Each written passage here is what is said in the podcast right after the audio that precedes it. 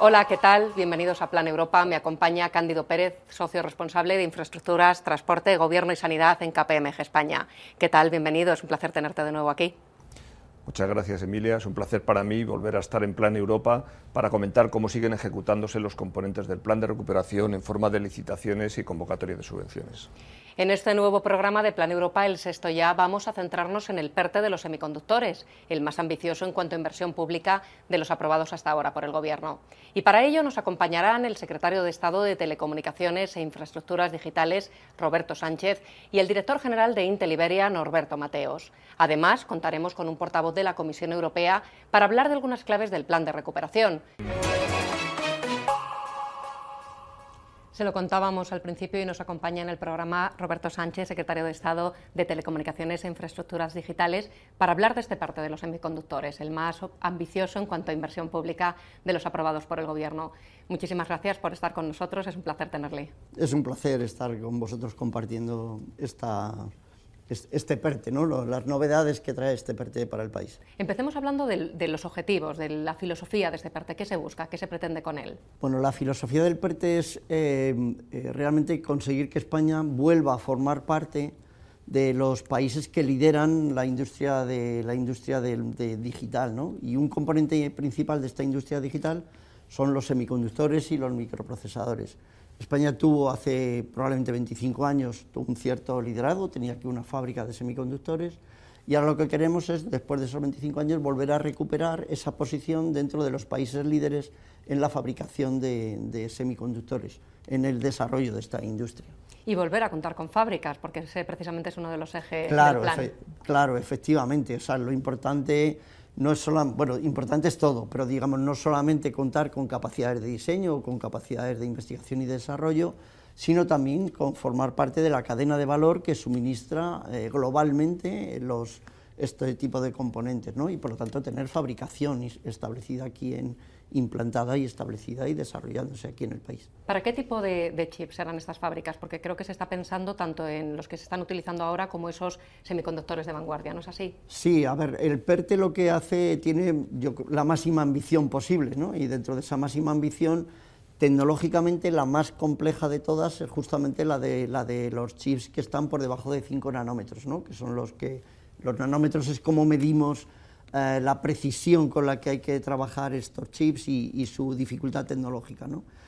Pero el PERTE contempla ambas posibilidades, contempla no solamente fabricación en la tecnología más puntera, sino fabricación también en, en, otros elementos que son igualmente importantes, ¿no? que son por encima de 5 nanómetros, que es como los hemos clasificado en el PERTE, y que realmente son los que se suministran hoy día a la práctica totalidad de los usos de, de microprocesadores ¿no? o de semiconductores, ¿no? por ejemplo, pues en, los electrodomésticos, en los vehículos, ¿no? en, eh, casi en cualquier cosa de nuestra vida, y en los relojes, ¿no? hay, hay, hay, hay microchips. ¿Se piensa ya en un número de cuántas fábricas estaríamos hablando de un tipo y de otro? ¿Eso ya se tiene avanzado? No, todavía no tenemos un número concreto. Eh, desde luego, fabricación por debajo de 5 nanómetros si conseguimos tener una, que es nuestro objetivo, será el gran éxito de este, de este PERTE, pero sería tener una, no serían tener muchas. Hay que tener en cuenta que a nivel global hoy día hay muy pocos fabricantes capaces de hacer esto y están reducidos a tres o cuatro fábricas ¿no? y, tres, o cuatro, tres o cuatro empresas. En el conjunto de Europa, ¿no? dentro de lo que es esta iniciativa europea, que, que también es parte ¿no? de, este, de este PERTE, que es la, la iniciativa de soberanía digital, probablemente en Europa acaben instalándose dos o tres fábricas de esta, de esta eh, naturaleza, ¿no? de, estas características. Nosotros esperamos ser una de ellas.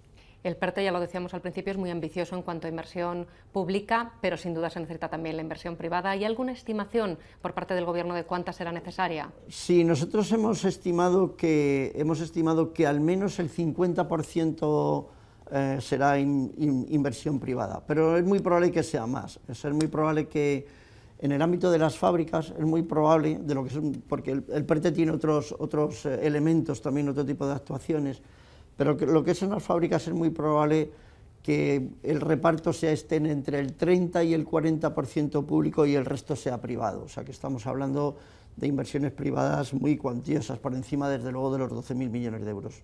Otras de las actuaciones que decía es el diseño, ¿no? esos fables que también se aspira a contar con ellos en España. En ese caso, ¿de cuánto, ¿a qué estaríamos aspirando? Efectivamente, en, el, caso de la, cadena ¿no? de, los, de los semiconductores, ¿no? Eh, es importante tener fábricas que, hagan, que sean capaces de, producir ese, ese, ese, elemento, pero las fábricas tienen que tener algo que producir, y lo que tienen que tener que producir son diseños que vienen hechos por, por, por las fables. ¿no? Entonces, en, en este caso, el objetivo es mucho más amplio, puede haber muchos tipos de fables, eh, de, distintos, de distintos tamaños, ¿no? pero bueno, también ahí esperamos optar a, fables de vanguardia, a las que tienen mayores capacidades de diseño, capacidades para diseñar en 5 nanómetros también, también por supuesto por, por, encima de 5 nanómetros, y así como en el otro, nosotros sí que vemos que hay un número muy muy limitado, que se limitará seguramente a una en el ámbito de los de, de, los de menos de 5 nanómetros y una o dos en las otras, en el caso de las fables puede haber un número más amplio. Tampoco hablamos de muchísimas, pero sí probablemente en el entorno de una decena sería algo posible. No digo que se vaya a dar, pero sería posible. De cara, sin duda, si eh, contamos con la participación del sector privado, no sé si han empezado ya a hablar con, empresas, con patronales claro, este PERTE. claro, nosotros desde que se lanzó el PERTE, incluso antes, ¿no? en, la, elaboración del PERTE, ya habíamos tenido conversaciones para situar eh, un poco las capacidades y las fortalezas del país. Esto no se construye eh, a partir de cero, ¿no? se construye a partir de fortalezas que ya existen en España, de una industria que ya existe en España, que lo que hay que hacer es renovarla tecnológicamente, renovarla o auparla, ¿no? aumentarla, que, crezca tecnológicamente y también que crezca en, número, en capacidad ¿no? y, en, y, en, posibilidades de, de desarrollo. ¿no? Entonces ya habíamos iniciado estas conversaciones antes de la elaboración del PERTE y desde luego en este periodo que estamos poniéndolo en marcha en este momento, seguimos manteniendo conversaciones con, muchas de ellas. ¿Para cuándo la primera convocatoria de este PERTE? No es seguro que el modelo convocatoria vaya a ser el único que se utilice en este PERTE. Todavía eso va a depender mucho de la actuación. Hay actuaciones que sí que se realizarán en convocatoria y esa seguramente eso sucederá en el, en el año que viene, en el 2023, pero hay otras que probablemente no vayan a ser convocatorias, que a lo mejor son convenios o a lo mejor son acuerdos de, capital, ¿no? para, en formato de capital riesgo, de participación en capital en, alguna industria, con lo cual todavía eso no es seguro que vayan a ser solo convocatorias, sino que hay otros muchos instrumentos que estamos eh, poniendo al alcance del desarrollo de este, de este proyecto. ¿Y cuándo serán realidad esas fábricas? ¿Cuándo se espera que sean realidad? Porque he visto que el grueso de la inversión empieza un poco a partir del año que viene, a partir de 2023. Claro, a partir de 2023 es cuando se tienen que dar los pasos necesarios ¿no? para, para poder eh, implantar estas fábricas. Pero evidentemente la construcción de las fábricas, eh, el, testeo, ¿no? el, poder certificar que cumplen con los criterios tan estrictos tecnológicos necesarios para este tipo de, de fabricaciones, eso llevará un tiempo. Yo, nosotros no esperamos que estén en producción, por decirlo claramente, o sea, en, construcción de la fábrica sí, a partir del año que viene, pero en producción, en producción de, de, elementos para, para suministrar al mercado, seguramente eso llevará entre tres y cuatro años.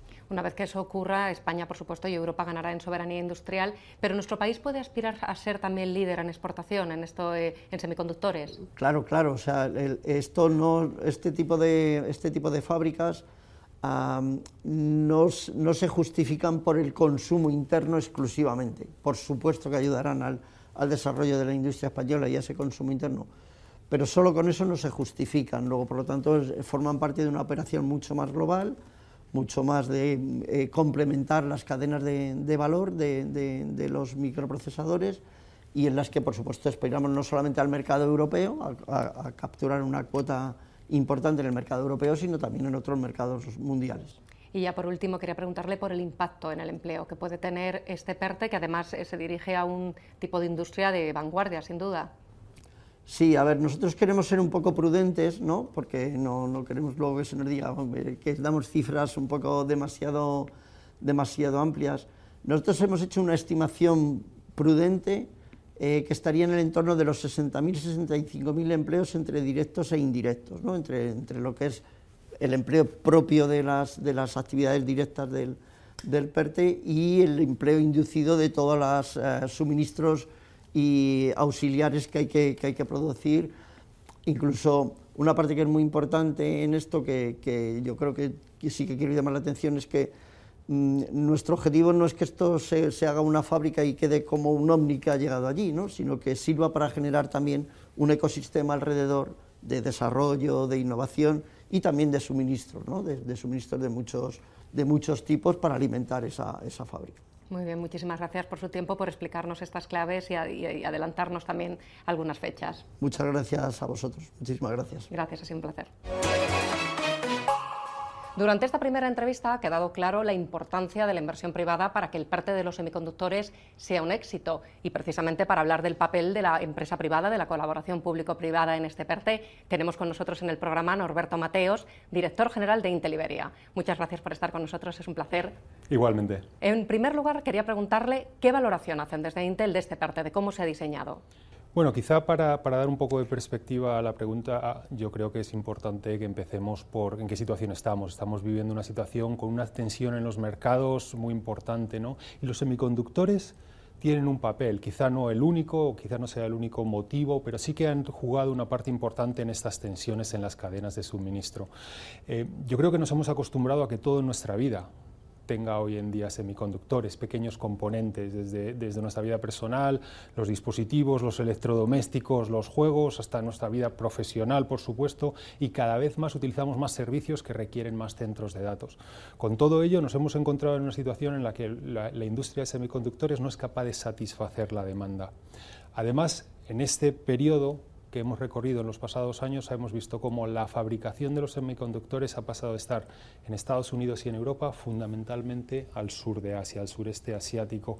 Actualmente en, en Europa se fabrican aproximadamente un 10% de los semiconductores, cuando antes eran mucho más, y consumimos como un 30%. Esta es una tendencia que ha, ha, ha, acaparado muchísima atención en la Unión Europea, ha traído el CHIPS Act, y yo creo que el PERTE está perfectamente conectado con ello, con el objetivo de atraer la atención y, y, lo necesario para que el ecosistema de semiconductores se desarrolle en el país. Y cuenta con los ejes, los ejes que incluye este PERTE, son los que exactamente necesita nuestro país también, en nuestro continente, para volver a traer esa producción de semiconductores. Claro, aquí se trata de, de, de manejar todo el camino en el desarrollo de la, de la industria de semiconductores, desde el diseño, la, la investigación y desarrollo, el diseño y la fabricación.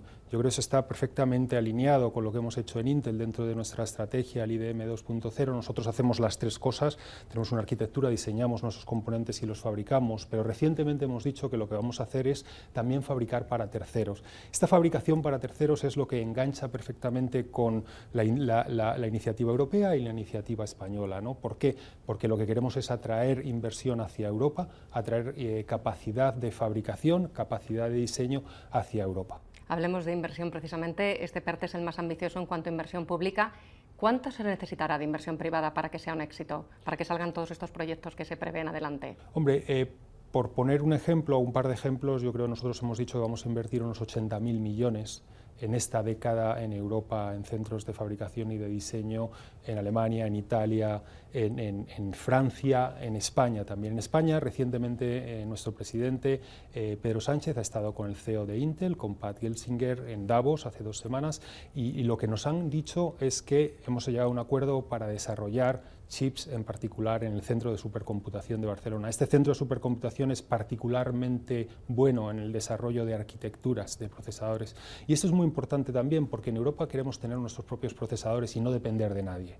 Entonces, esto junto con la construcción de capacidad de computación que marca la diferencia, y hemos hecho un hito que queremos llegar en ese centro de supercomputación de Barcelona a un zettabyte.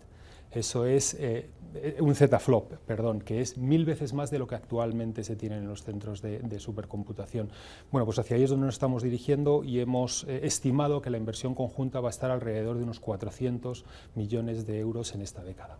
Además de este acuerdo con el Centro de Supercomputación de Barcelona, ¿qué otro papel puede jugar Intel en este PERTE? ¿Qué más puede hacer? Estaba hablando antes de que la compañía está en esas tres fases ¿no? de, la, de, la, producción, de, en el diseño. ¿Qué más puede hacer Intel en este PERTE? Lo que estamos haciendo es traer nuestras arquitecturas y abrirlas hacia los fabricantes, hacia los diseñadores de semiconductores, de tal forma que ellos puedan coger nuestra arquitectura x86 y puedan diseñar sus propios procesadores. Y estos puedan ir desde los centros de supercomputación a los que me refería, como a cualquier otro tipo de dispositivo, coches, etcétera. Yo creo que esto es particularmente interesante en España, donde actualmente se diseña muy poco, pero sin embargo la parte de, automoción es una parte importante de nuestra economía.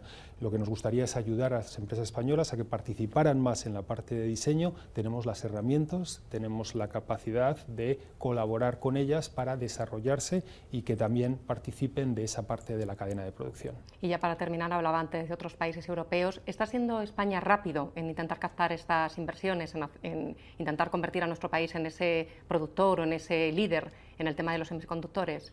Eh, yo creo que España es de los países que más rápido se ha movido, ¿no? porque el CHIPS Act se anunció hace solamente eh, dos meses y el PERTE prácticamente le ha seguido con una importante dotación de, presupuesto. Entonces yo te diría que sí, eh, esto es un esfuerzo conjunto. Tenemos que ver Europa como Europa porque los países independientes no tienen sentido, no van a tener las, economías de escala para que esto funcione. Eh, entonces tenemos que encontrar el papel que juega España, el papel que juega cada uno del resto de países europeos. Creo que no tiene sentido que compitamos, tiene sentido que encontremos cuál es la mejor, la fortaleza de cada uno de ellos y que seamos capaces de colaborar haciendo más fuerte Europa dentro de un entorno en el que los bloques geopolíticos tienen mucho que decir y tenemos que evitar la dependencia demasiado fuerte con bloques geopolíticos que no están dentro de nuestro ámbito de actuación. Pues muy bien, muchísimas gracias de nuevo por su tiempo, ha sido un placer. Un placer igualmente. En Plan Europa hemos recabado también la opinión sobre el PERTE de la Asociación Española de Semiconductores. Hemos hablado con su presidente, Dani Moreno.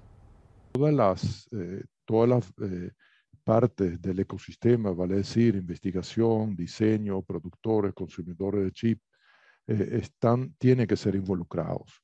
Y nosotros como asociación vamos a velar para que esta, eh, este requerimiento de pues, todas las empresas que están en España, el, el impacto que va a producir siendo que lo hay en todas las comunidades autónomas de España están representados. Hay empresas de semiconductores en todas las comunidades autónomas, desde eh, las Islas Canarias hasta País Vasco, pasando por todo lo demás. Entonces es importante resaltar que esa, ese PERTE tiene que apoyar a todo el tejido industrial de semiconductores que hay en España. Nosotros apostamos más por, eh, por encima de 5 nanómetros, o sea, superior a 5 nanómetros, porque son las necesidades actuales y medianas. La apuesta por debajo de 5 nanómetros es vista hacia el futuro que no tenemos que perder de vista porque tenemos que satisfacer las necesidades actuales y las futuras. En las futuras también hay otras tecnologías que se van, que hay que impulsar, como eh, desarrollar más ASIC, que son el circuito integrado de, eh, de aplicaciones especiales, y el eh, desarrollar más memorias, más sensores, o sea que no hay que descuidar que esa parte impacta muchísimo en todo el desarrollo de semiconductores, no únicamente procesadores, quisiéramos ver también y fortalecer esa inversión en estos sectores. puedo estimar que un monto similar o un poquito menor va a venir de las empresas privadas, porque eso es como una eh, bola de nieve que se va sumando y va atrayendo otras inversiones. Una vez que España sea un polo de la industria semiconductora a nivel mundial, se va creando, creando todo el ecosistema, todo la, eh, el tejido industrial se va a fortalecer porque va a permitir y va a facilitar que otras inversiones vengan desde afuera y estoy seguro que en varios años va a ser superior a ese monto. Colaboración público-privada, soberanía industrial, muchas claves interesantes en torno a este PERTE, ¿verdad, Candido? Sí, muchas. Desde luego. Una a destacar es que el PERTE incluye toda la cadena de valor en torno a los semiconductores. Seguimos con el programa. Ha habido nueva comparecencia de la vicepresidenta primera para informar del avance del plan de recuperación. Nadia Calviño ha ofrecido cifras relevantes en cuanto a proyectos, por ejemplo, ¿verdad, Candido? Efectivamente, en la comparecencia se indicó que ya se están financiando 28.000 proyectos en toda España. En estos proyectos participan más de 19.000 empresas, más de 5.500 entidades locales y más de 2.000 universidades y centros tecnológicos. En cuanto a los PERTE, ya se han resuelto, están abiertas o en proceso de evaluación más de 60 convocatorias, lo que se traduce en 6.600 millones de euros en inversiones. También actualizó la vicepresidenta los datos de asignación de fondos a comunidades autónomas. ¿Cómo está la cosa? Sí, según los datos que facilitó la propia vicepresidenta Calviño, desde la aprobación del plan de recuperación se han asignado a las comunidades autónomas más de 15.500 millones de euros de los fondos europeos. En cuanto al reparto por autonomías, las que más fondos han recibido son Andalucía, con 2.547 millones de euros, Cataluña, con 2.181, Madrid, con 1.652, la Comunidad Valenciana, con 1.426 y Canarias, con 1.082 millones de euros. ¿Algún otro dato relevante que quieras destacar de la comparecencia de la vicepresidenta? Sí, sin duda. El más relevante sobre el que ha informado en el Congreso es que en el segundo semestre de 2022 se lanzarán convocatorias de ayudas por importe de 11.000 millones de euros. Explicaremos algunas de las principales actuaciones a las que se van a dirigir estas ayudas y cuándo en nuestra agenda. Hoy estrenamos sección en Plan Europa. Se trata de un espacio que vamos a llamar Las claves del plan, en el que analizaremos las novedades del plan de recuperación y vamos a inaugurarla con María Canal Foncuberta, consejera económica de la representación en España de la Comisión Europea. Con ella hemos hablado de tres claves importantes a tener en cuenta. En primer lugar, de ese recálculo definitivo para la asignación de fondos no reembolsables a España. En segundo lugar, de los préstamos que tiene previsto pedir nuestro país. Y por último, de esa adenda al plan de recuperación que debemos elaborar si queremos contar con esos fondos extra. El reglamento ya preveía que el 30 de junio del 2022 eh, estarían disponibles los datos reales de pérdida del Producto Interior Bruto Real en el 2020 y acumulada para 2020 y 2021. Una vez tengamos esos datos a 30 de junio, se sustituirán las estimaciones que se hubieran utilizado para calcular el 30% por los datos reales y eso puede resultar en un excedente o en un saldo negativo para los distintos Estados miembros. En el caso de España se anticipa ya que el saldo va a ser positivo. Para hacer uso de ese saldo positivo, España tiene que revisar su plan y añadir nuevas reformas y nuevas inversiones que justifiquen una necesidad de mayor financiación una vez se sepa qué estados no quieren hacer uso de los mismos, se podrá repartir el excedente de un modo justo y equitativo entre los estados miembros que deseen utilizarlo. Para hacer uso de préstamos, de nuevo, como con el excedente de transferencias, es necesario que España presente una revisión del plan con reformas e inversiones adicionales. La adenda eh, es una revisión del plan en la que se incluyen nuevas reformas y nuevas inversiones. ¿Qué es lo que motiva esta adenda? Varias cosas. En primer lugar, si España quiere hacer uso de préstamos, como he dicho anteriormente, es necesario que justifique esa necesidad de financiación adicional con nuevas medidas. En segundo lugar, si España quiere hacer uso del saldo favorable de transferencias no reembolsables, ocurre lo mismo, tiene que hacer uso de nuevas, tiene que proponer nuevas medidas para justificar la mayor financiación. Y eh, a través del plan Repower EU que ha adoptado la Comisión Europea el 18 de mayo para hacer frente a la situación provocada por la guerra de Ucrania, se exige a todos los Estados miembros que reabran sus planes por cualquier motivo, que introduzcan un capítulo llamado Repower EU. Este capítulo tiene que contener medidas que apoyen un objetivo muy claro, que es la reducción de la dependencia de Rusia para las energías fósiles y la aceleración de la transición energética y la transición verde. Antes de terminar, Cándido, repasamos la agenda. Aquí hay que estar muy pendiente estos próximos días. Como hemos indicado en el plan en cifras, la vicepresidenta primera del Gobierno, Nadia Calviño, ha anunciado que en este segundo semestre del año se lanzarán convocatorias de ayudas por valor de 11.000 millones de euros. Entre las principales ayudas por cuantía económica destacan 500 millones de euros destinados al segmento 2, de 3 a menos de 10 empleados, de la convocatoria para el kit digital, que se aprobará antes de finales de junio. Como ya anunció la Secretaría de Estado de Digitalización e Inteligencia Artificial en nuestro programa anterior. Y otros 500 millones para el segmento 3 que se aprobará en agosto. 400 millones de euros asignados para la mejora de la competitividad, la sostenibilidad y la trazabilidad de la industria agroalimentaria, así como para la seguridad alimentaria dentro del PERTE Agro, y que se aprobará dentro de este tercer trimestre. Además, destacaría el programa único, siglas de universalización de infraestructuras digitales para la cohesión, que en sus diferentes líneas de ayudas centradas en el desarrollo de la banda ancha del 5G, agrupan ayudas para un valor aproximado de mil millones de euros. Aunque sin duda las numerosas actuaciones en torno a la transición verde serán las protagonistas, con alrededor de 5.000 millones de euros dedicados a diferentes actuaciones. Hasta aquí un nuevo programa de Plan Europa. Nos vemos en dos semanas. Gracias, Cándido, por acompañarnos. Ha sido un placer tenerte de nuevo con nosotros. Muchas gracias, Emilia. Estamos encantados de participar en Plan Europa y seguiremos aquí. Os dejamos con las claves del programa. Una vez tengamos esos datos a 30 de junio, se sustituirán las estimaciones que se hubieran utilizado para calcular el 30% por los datos reales y eso puede resultar en un excedente o en un saldo negativo para los distintos Estados miembros. En el caso de España se anticipa ya que el saldo va a ser positivo. Las numerosas actuaciones en torno a la transición verde serán las protagonistas con alrededor de 5.000 millones de euros dedicados a diferentes actuaciones.